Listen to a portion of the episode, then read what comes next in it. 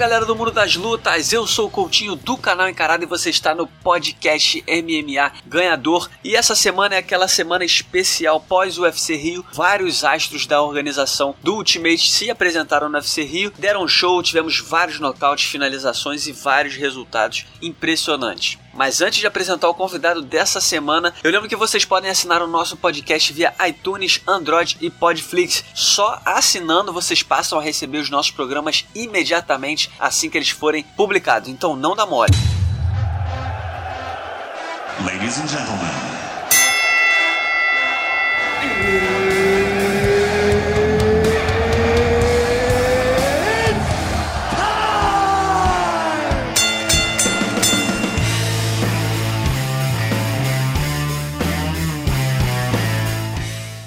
Das Lutas, o convidado especial dessa semana é o Leonardo Fabre, repórter do portal do Vale Tudo. Fabre, um prazer ter você aqui com a gente mais uma vez. Fala, Coutinho, cara, o prazer é todo meu. Embora eu não venha tanto ao, ao programa, não aceite tanto seus convites, sempre tem algum problema, mas é sempre bom participar, me sinto à vontade. Tá certo, a gente importante é assim, agenda cheia, mas não tem problema, a gente consegue, tá conseguindo fazer essa, essa reedição aí.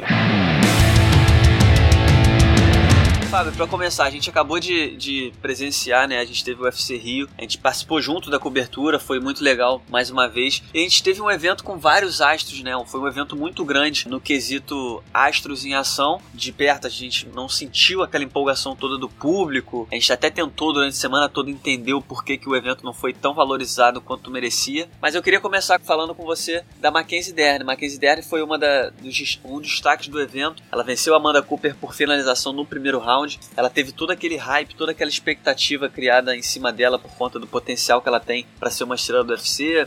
Essa é só a segunda, foi só a segunda luta dela no octógono e ela já foi alçada ao card principal. Durante a semana, na véspera da luta, ela teve um problema no corte de peso, ficou mais de 3 quilos acima é, do limite da categoria. Amanda Cooper mesmo assim aceitou a luta, mas ficou com 30% da bolsa da Mackenzie. Mas eu quero que você, você faça o seguinte, se possível, fazer um balanço rápido. O que, que você achou da apresentação da Mackenzie? Ela venceu, né? Venceu bem. É, é, dentro do octógono ela correspondeu às expectativas, mas que tipo de reação você tem com o que aconteceu fora? Essa, esse problema do corte de peso, o quanto isso é grave? Ou você acha que realmente foi é, é, é um acidente de percurso, é, porque ela teve pouco tempo para se preparar e tudo mais? Qual a avaliação que você faz na Mackenzie Dern nesse UFC Rio? Então, Coutinho, primeiro deixa eu só abrir um parênteses aqui rapidinho. Esse para mim foi um dos melhores eventos do UFC no ano. Quem não foi perdeu umas oito lutas, sete lutas ali poderia ter vencido algum bônus de performance da noite ou até mesmo de luta da noite em qualquer outro evento. Só que esse evento foi tão bom que faltou bônus. E mais falando da Mackenzie, cara, ela vacilou, né? 3,2 kg é muita coisa para não bater o peso. Eu lendo o blog do Alonso, é, ele cita aí que isso pode ser considerado até um doping, né? Porque ela é uma lutadora da categoria de cima na categoria de baixo.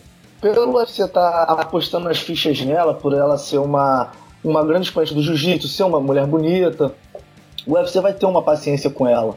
Se fosse qualquer outra lutadora, mas nitidamente ela estava muito maior que a adversária. O UFC vai ajudá-la, né, vai levá-la para Las Vegas para fazer alguma espécie de estudo para ver se consegue ver o que está acontecendo para ela não conseguir bater o peso, que não foi a primeira vez. E se não conseguir, mesmo com todo o apoio do UFC, a, ou sobe para 5-7, ou o UFC vai acabar perdendo a paciência com ela, embora seja uma joia a ser lapidada.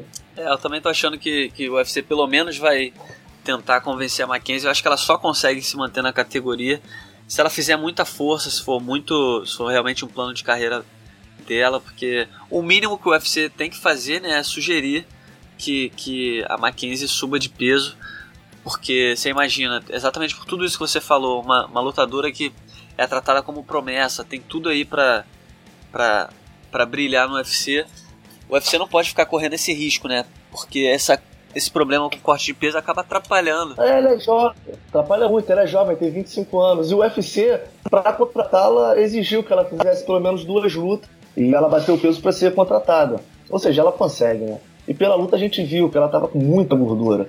Trabalhando bem, secando, ela consegue bater 5-2 bem seca, forte. É, eu também senti um pouco isso. Ela não bateu o peso, mas a gente. Acho que até a, a Tisha Torres e a Nina Ansaroff, que elas estavam lá no evento acompanhando é, é, a Amanda e a Pennington, elas até comentaram, elas falaram, cara, é, a gente que é lutadora, a gente sabe quando, quando é, é, a pessoa chega no limite.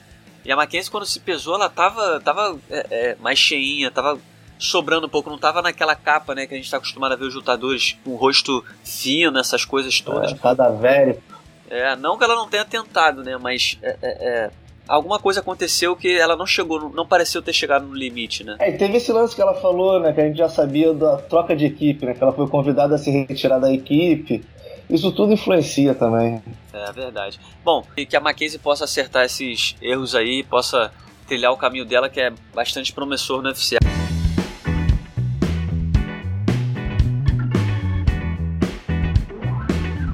E agora, Fábio, queria falar com você também do clássico que a gente teve nesse UFC Rio. A gente teve aí Vitor Belfort e Lyoto Machida. Para mim, essa luta poderia ser até a luta principal, porque foi algo muito especial, embora eles não estejam mais no auge de suas carreiras. São dois ícones do esporte, dois ex-campeões brasileiros e lutando dentro de casa foi um momento muito especial.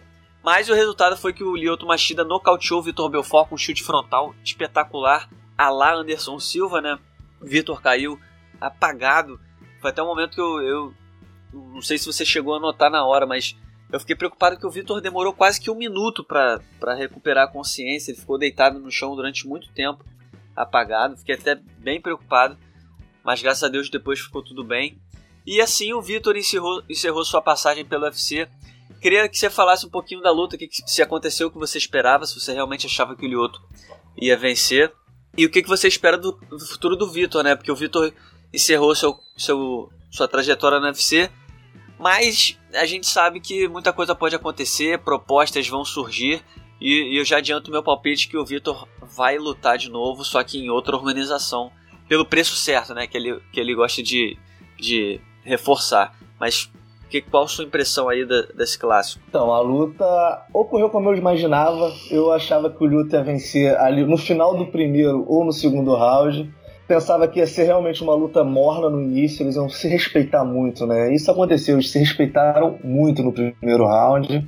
E o Lyoto é, um, pode, pode ser classificado como um gênio, né? Aquele golpe ali certeiro. E ele já estava. Ele disse que não, estava, não fazia parte da estratégia esse golpe. Mas desde o início ele estava ali batendo no abdômen do, do Vitor com essa, essa chute frontal para fintar, né? No momento certo ele dar em cima. E foi isso que aconteceu.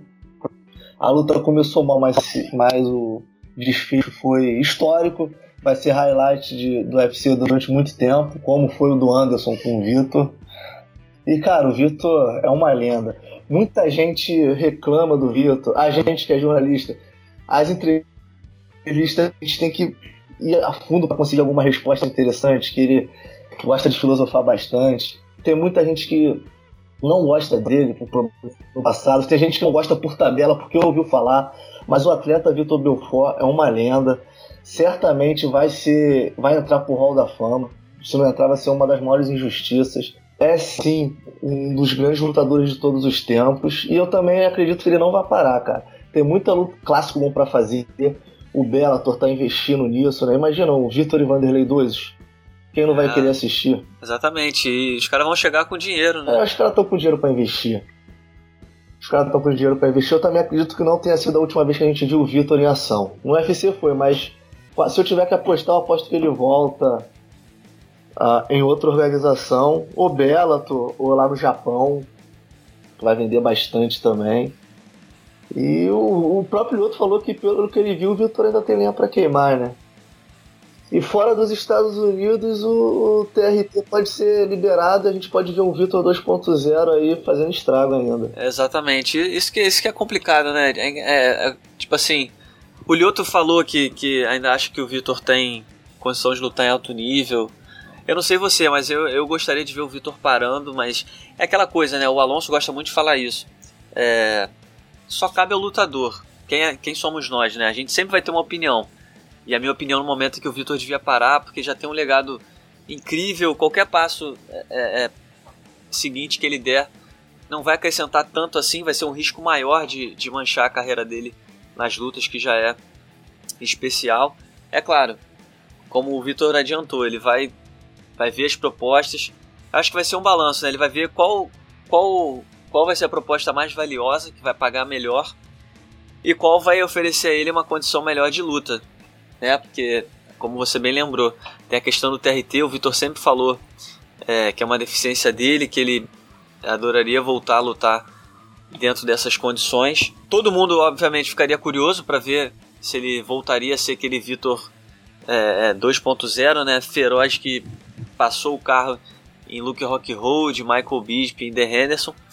Mas é complicado, eu honestamente preferia vê-lo parar. Mas eu tenho quase certeza que ele vai continuar. Então, como fã, a gente não gosta de ver um ídolo, um cara que batalhou tanto terminar por baixo, né? Igual o Minotauro terminou perdendo, o Anderson tá prestes a terminar aí também num momento não muito bom. É ruim pra gente, né? Que a gente tem aquela memória do cara ganhando, sendo campeão, aí chega no final de carreira, começa a perder, o rendimento cai vertiginosamente. É ruim, realmente é muito ruim, mas, né? É a decisão pessoal. Eu também não gostaria de ver um ídolo é, perdendo seguidamente, né?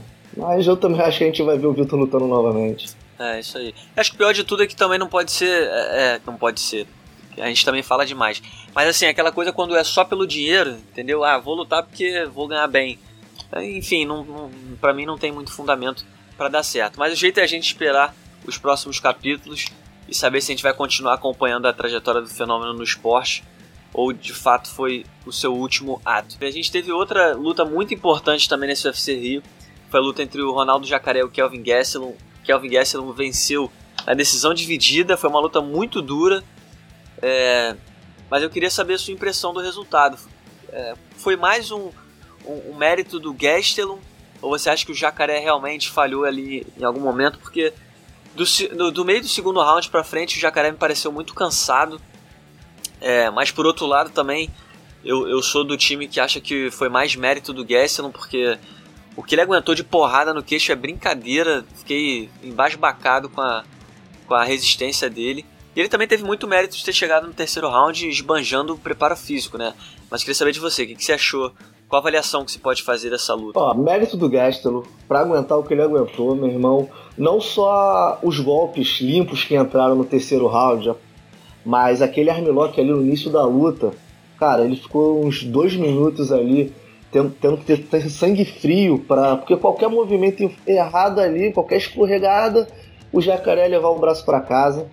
Aí ele já me impressionou bastante por ter resistido. E o eu acabei de editar inclusive o vídeo da coletiva do jacaré. O jacaré diz que não estava bem. Ele, ele próprio acredita que não rendeu o que poderia ter rendido. Tanto que ele ele diz que para ele ele venceu aquela luta, mas ele não ficou batendo na tecla da decisão do, dos dois juízes, né? Ele falou que ele poderia ter rendido mais. Ele alegou que sentiu as pernas, né? Por ter talvez pulado mais corda do que o normal, porque ele teve dificuldade para perder peso. Então, por este depoimento dele, é, eu já fico com aquela impressão que foi mérito do Gastelum, mas o Jacaré também não deu o que ele poderia ter dado o resultado para mim poderia ter ido para qualquer lado. Para mim também não foi uma, uma vitória clara do Gastelum. Se os juízes dão pro Jacaré, eu acho normal também. Foi aquela luta bem parelha. Mas o Gastelum me impressionou bastante pela resistência, cara. Aqueles golpes que entraram no terceiro round, não sei como ele não caiu. Eu também fiquei muito impressionado. E cara, você acha que com diante desse desempenho contra um cara como o Jacaré, o Gastelum tá de fato preparado para encarar o vencedor de Robert Whittaker e Joel Romero? Está. Ali o vencedor dessa luta teria que ganhar o title shot e o Gastelum, que ele vem fazendo, mostra que merece sim disputar o cinturão. E ele é, um, é uma história estranha, que era meio médio, muito bom meio médio. Talvez fosse até campeão se não tivesse problema de, do peso. E no 8-4 eu pensei que ele ia subir para ser mais um. Ia ficar ali entre os 10 primeiros, mas nunca ia chegar a uma disputa de título mas ele mostrou que ele realmente é diferente. E ainda mais com o apoio do Rafael Cordeiro, que ele é um wrestler, né? Hoje em dia a, a luta dele é baseada no boxe. Ele realmente é um, um cara pra gente ficar de olho e pra mim ele merece sim disputar o cinturão. É, eu acho que, acho que isso aí já se tornou até indiscutível, né? Acho que só uma zebra para tirar essa chance pelo título do Gastelum. Tudo pode acontecer, né? Se tratando de UFC, mas acho que ele, ele, ele confirmou que merece essa chance. E vai ser interessante ver ele lutando pelo cinturão, porque o, o Gessler ele tem uma coisa especial, que ele cresce, né? Ele parece que cresce nas horas de maior pressão. Ele cresce na hora da luta. Ele é um cara que não faz talvez não faça tanto barulho, mas sempre que ele é requisitado, ele dá conta do recado. Acho que ele vai ser um bom campeão, né? Que ele fala português, inglês e espanhol. Ele pode vender luta em, em vários mercados. É verdade, muito bem lembrado. Isso é bom pro UFC. Ele falou tão bem português na, na coletiva de imprensa que a galera ficou até impressionada, né? Muito legal isso. Realmente é, é, é algo que faz a diferença nos campeões. Exatamente. Os campeões hoje em dia tem que se virar em, em vários países.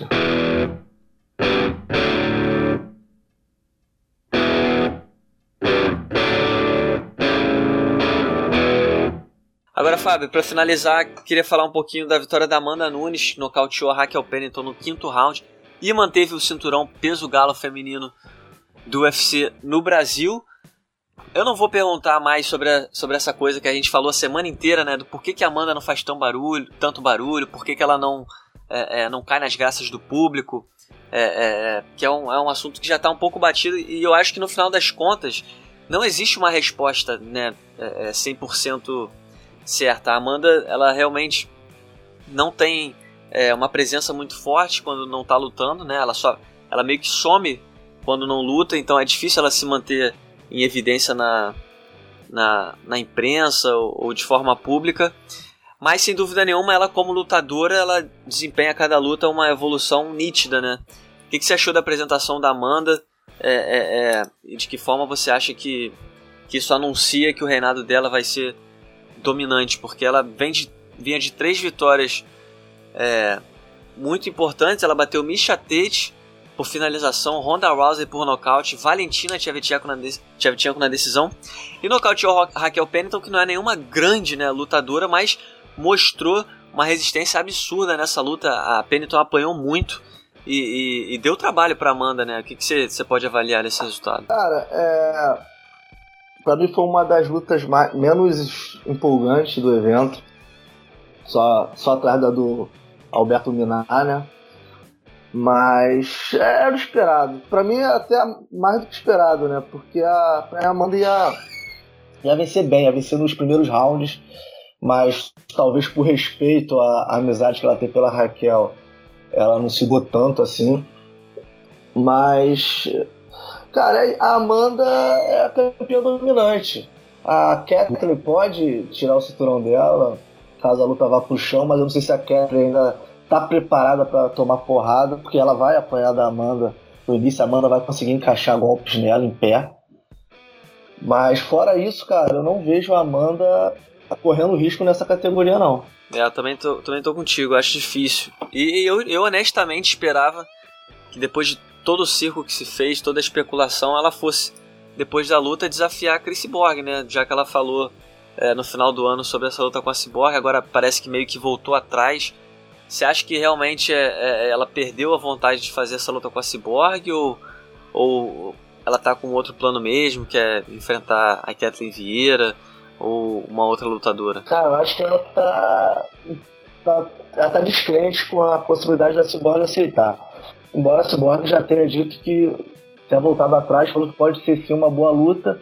E para mim não tem mais o que fazer. Para mim a, o UFC quer vender, tem que ser Amanda e Cyborg. Fora isso, eu acho que não vai fazer tanto barulho não. É verdade. Também, também concordo. A gente vai acabar sendo aquela coisa tipo o estilo Demetrio Johnson. É, brilha no octógono, mas fora dele é, dificilmente faz barulho, né?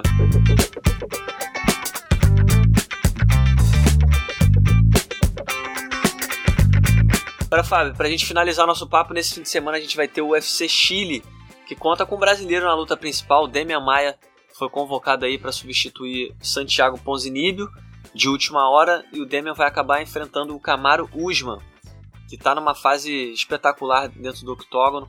É um cara que tem uma defesa de quedas primorosa, se eu, se eu não me engano, acho que ele nunca foi derrubado no octógono, e ele já tem mais de, acho que ele tem oito lutas no UFC, se eu não me engano. Enfim, Camaro Usman e Demian Maia. De que forma você avalia essa, essa luta do UFC Chile? Cara, acho uma luta muito perigosa pro Demian. Primeiro que ele aceitou com pouco tempo para se preparar. e outra porque o jogo não casa, né? O Usman é muito completo, é um cara que no futuro pode ser campeão. Ele é muito bom, muito Demian tentando derrubar desesperadamente e o Kamaru Usman só se defendendo. Eu acho que pode ser uma, uma luta que transforma desta forma. Porque o Usman é muito forte, muito rápido. É, eu tô contigo também. Eu também acho que o, que o Usman ele, ele, ele é, um, é um péssimo jogo pro Demian. O Demian tá, é claro que tem um, tem um jogo é, afiado de jiu-jitsu, se conseguir botar para baixo. É aquele clichê, né? A maior chance dele é essa. Mas o jogo não casa, né? Porque o Camaro é muito difícil ser derrubado e bate pesado de pé. O Demian contra o Covington ele até mostrou uma trocação decente ali no início da luta, mas é, seria muita seria muita pretensão usar esse tipo de arma, testar esse tipo de arma contra o Camaro. E o Camaro tá voando, né? A gente teve, teve a oportunidade de trocar ideia com o Gilbert Durinho, que estava nos bastidores do UFC Rio. Durinho treina com o Camaro e o Durinho elogiou muito a preparação do Camaro. Então, Camaro e o, e o Camaro se vencer já vai pro topo da categoria, né? Porque o Demian é um nome forte nessa divisão, né? O que, que você acha? Com uma vitória, você acha que o Camaro, o Camaro Usman, ele figura ali no topo da categoria dos meio médios? Porque o Demian é um nome expressivo, né? Embora não, não venha numa fase boa, é um nome, acho que vai ser é, o, a vitória mais expressiva da carreira do, do, do Camaro Usman. Você acha que uma vitória ele figura ali no topo da divisão, pelo menos num top 5? Ah, com certeza, cara. Se ele vencer, ele vai para oitava vitória dele seguida. Deixa eu só confirmar aqui. Ó, 1, 2, 3, 4, 5, 6, 7. É a oitava vitória seguida e com boas apresentações, né? Então, ele é sétimo agora do ranking, o Daniel é o quinto. Não tem como ele não entrar. E vencendo essa, realmente ele figura entre os top 5 e vencendo mais uma, ele pode disputar o cinturão sim. Apesar de que o cinturão vai ser interino agora, né? Depois vai ter que ter o vencedor de O Vitória dos Anjos contra o, o Tyron Woodley. Mas o Usman vencendo agora, depois vencendo o Stephen Thompson.